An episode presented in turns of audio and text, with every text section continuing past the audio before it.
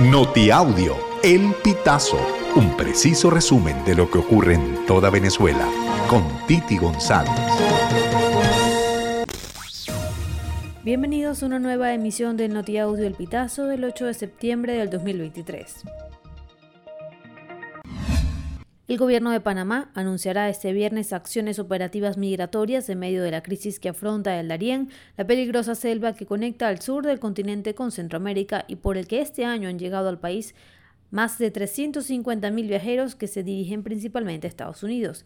Este anuncio tendrá lugar después de que el ministro de Seguridad Pública, Juan Manuel Pino, afirmó días atrás que los países suramericanos han dado la espalda a la crisis migratoria que se traduce para Panamá en un problema no solo humanitario, sino también de seguridad. Este viernes 8 de septiembre el sueldo mínimo cumplió 542 días estancado en 130 bolívares, pues el último aumento se decretó el 15 de marzo del 2022. En ese momento el salario equivalía a 30 dólares. Hoy este monto no llega ni a 4 dólares, razón por la cual las protestas en el país han aumentado. La ley venezolana establece que el salario debe cubrir las necesidades básicas del hogar, el artículo 91 de la Constitución. Reza que todo trabajador o trabajadora tiene derecho a un salario suficiente que le permita vivir con dignidad y cubrir para sí y su familia las necesidades básicas, sociales e intelectuales. El presidente de la Cámara Venezolana de Franquicias, Ricardo Alberto Antequera, informó este jueves 7 de septiembre que trabajan en un censo nacional con el que esperan actualizar datos y cifrar al sector. Con este estudio buscan obtener información actualizada del sector con tendencias y movimientos. Detalló que actualmente tienen 83 empresas afiliadas a la marca, pero hay muchas más que hacen vida como franquicias o que están cerca de ingresar al sistema de franquicias.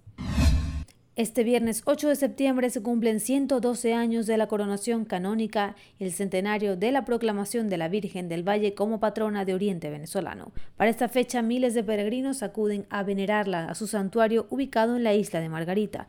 Los feligreses asistieron a las actividades religiosas programadas para agradecer por los favores concedidos y hacer con su fe sus peticiones, muchas de ellas relacionadas con la crisis económica del país la migración y la salud, de acuerdo con una reseña del medio oriental El Tiempo. El gobierno de Nicolás Maduro anunció el pasado primero de mayo que el pago denominado bono de guerra económica que reciben los empleados públicos, pensionados y jubilados se realizaría con base al precio del dólar en el momento de depositar.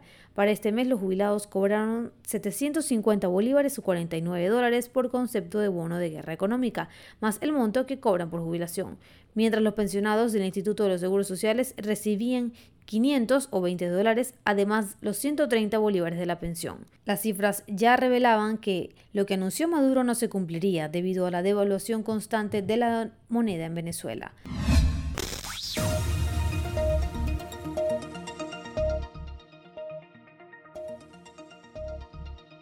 Amigos, así finalizamos. Si quieres conocer más informaciones, ingresa a elpitazo.net.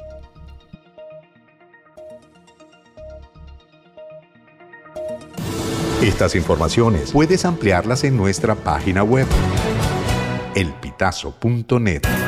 También recibimos tus denuncias vía SMS o WhatsApp a través del 0414-230-2934.